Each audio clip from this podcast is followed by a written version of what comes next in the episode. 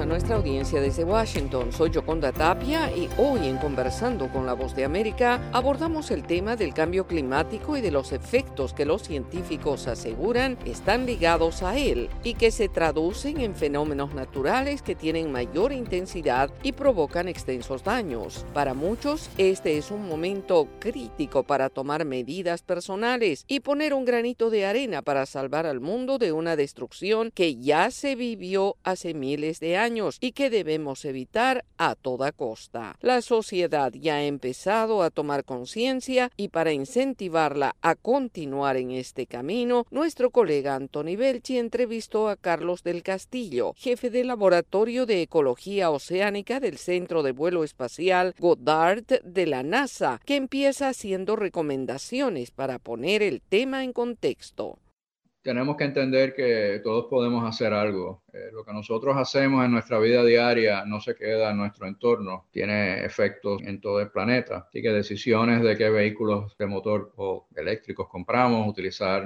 eh, energía renovable. Hay mucha información allá afuera que podemos buscar para tratar de limitar el impacto que tenemos cada persona, cada ciudadano sobre el clima. Todos debemos pensar que somos ciudadanos del mundo. Y de cara a los próximos años, usted mismo lo apuntaba, ¿no? Que está planteando incluso que el 2025 sea el año del, donde haya el punto de retorno o incluso sí, antes. Sí, estas son proyecciones que se hacen 2025, 2030. ¿Qué diferencia hace cinco años? Lo importante es que es pronto y que hay que empezar a actuar ya. Sí, lo, lo, que le quería preguntar era si de cara a los próximos años, si lo podemos ver una tendencia al alza, ¿no? Que a medida que pasen los años, las temperaturas sigan en aumento. Sí, y aumento en, también en los eventos extremos. Eso es bien importante. Por ejemplo, las ondas cálidas están aumentando. Interesantemente, a pesar de que es un problema de calentamiento global, también aumenta la intensidad de las nevadas, la intensidad de los huracanes y mayor número de fuegos. Todas estas cosas están aumentando y van a continuar dando. Hay, que recordar que la, civilización humana se desarrolló en los últimos 10.000 años bajo condiciones climáticas que eran sumamente propicias, pero a lo largo de la historia del planeta hay civilizaciones que desaparecieron porque hubo cambios, microcambios climáticos en el lugar en el que estas civilizaciones existían. Obviamente la civilización humana no va a desaparecer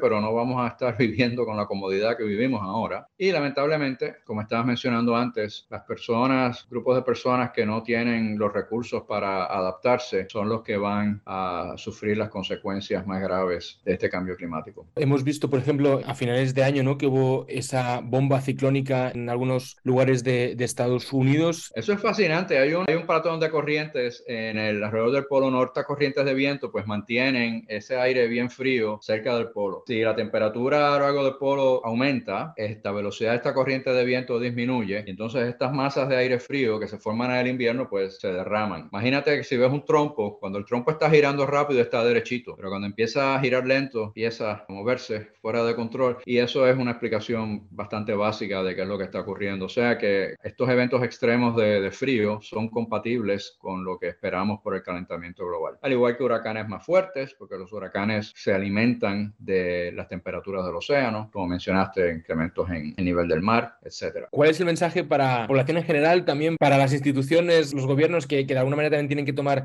decisiones al respecto y que puedan tener también en cuenta esta situación? Bueno, para los gobiernos, ustedes tienen un grupo de científicos que han estado trabajando durante muchos años para proveerles la mejor información posible. Los gobernantes pues son responsables de tomar esa información y, y tomar las mejores decisiones posibles para sus constituyentes. Y de nuevo, para mis compañeros ciudadanos del mundo, pues tenemos que hacer todo lo posible. Hay personas que pueden hacer más que otras, pero debemos vivir conscientemente y recordar que, de nuevo, lo que nosotros hacemos no se queda alrededor de nosotros, tiene efectos en todo el planeta y si todos hacemos un poquito, pues hay esperanza. Yo creo que to todavía hay tiempo, pero tenemos que empezar ayer a, a trabajar con este problema. Era Carlos del Castillo, experto en ecología oceánica en la NASA, hablando sobre el cambio climático y los efectos extremos que está empezando a mostrar con incendios más intensos, lluvias y tornados devastadores y la preocupación por la temporada de huracanes. Esto fue Conversando con la Voz de América.